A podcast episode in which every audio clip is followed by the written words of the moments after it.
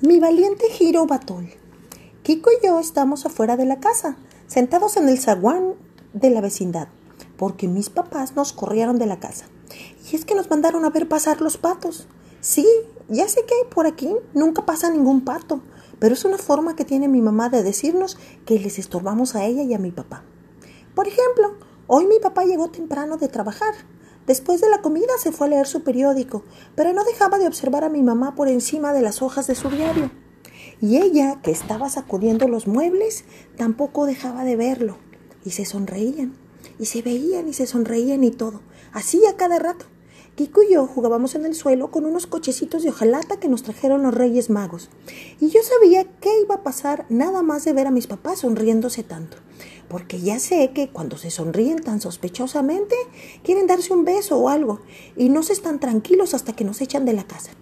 Mi mamá nos dijo, Pepino, Kiko, vayan a ver pasar los patos.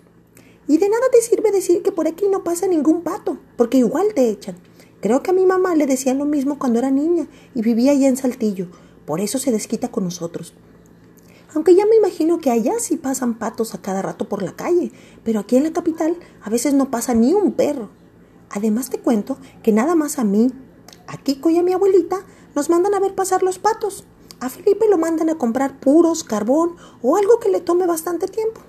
Ya lo veía venir, porque ni mi abuelita ni Felipe están en la casa.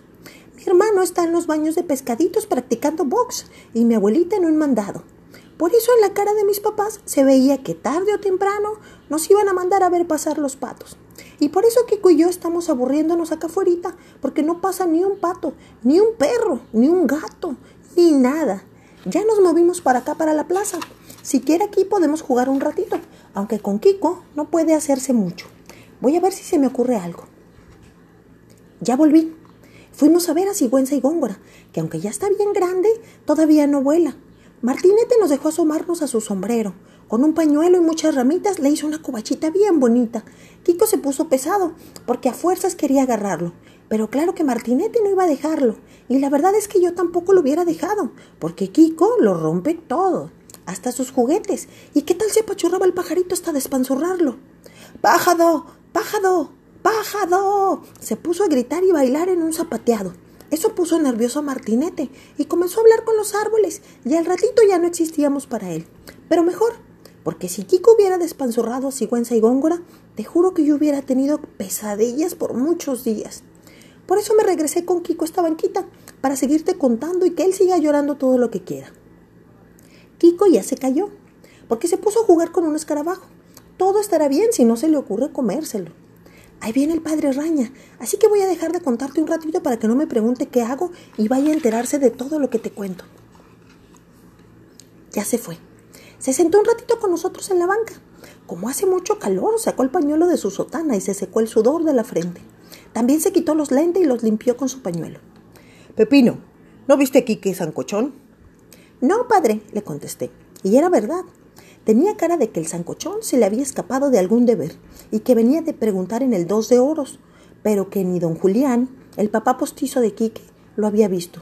La que le esperaba el zancochón si lo agarraban. Barrer toda la iglesia de Regino un mes entero, yo creo.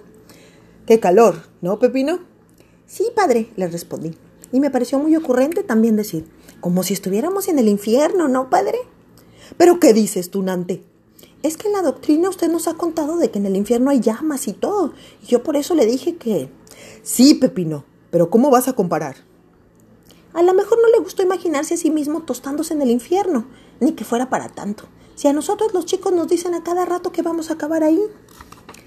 ¿Qué come este niño? dijo de pronto, señalando a Kiko tornillos y catrinas. Nos tardamos un buen rato en hacerlo devolver el bicho. Y yo creo que el padre nos habría llevado de una oreja a nuestra casa si no hubiera sido porque vio a la distancia cómo Quique Sancochón daba la vuelta en la esquina de Alfaro. Entonces se paró y se puso a corretearlo hasta que los dos se perdieron de vista. Seguro lo van a poner a barrer y a trapear la iglesia con todo y sacristía. Y a lo mejor hasta el hospital completo durante un mes o un año. Mira, ya salió mi mamá del balcón. Está bien sonriente y un poco despeinada. Pepino, ya vénganse. Hice agua de limón. Dice. Lo bueno de que te manden a ver pasar los patos es que mi mamá siempre está de buenas cuando regresas. Y a veces hasta da sorpresas como una jarra grande de agua de limón o algo.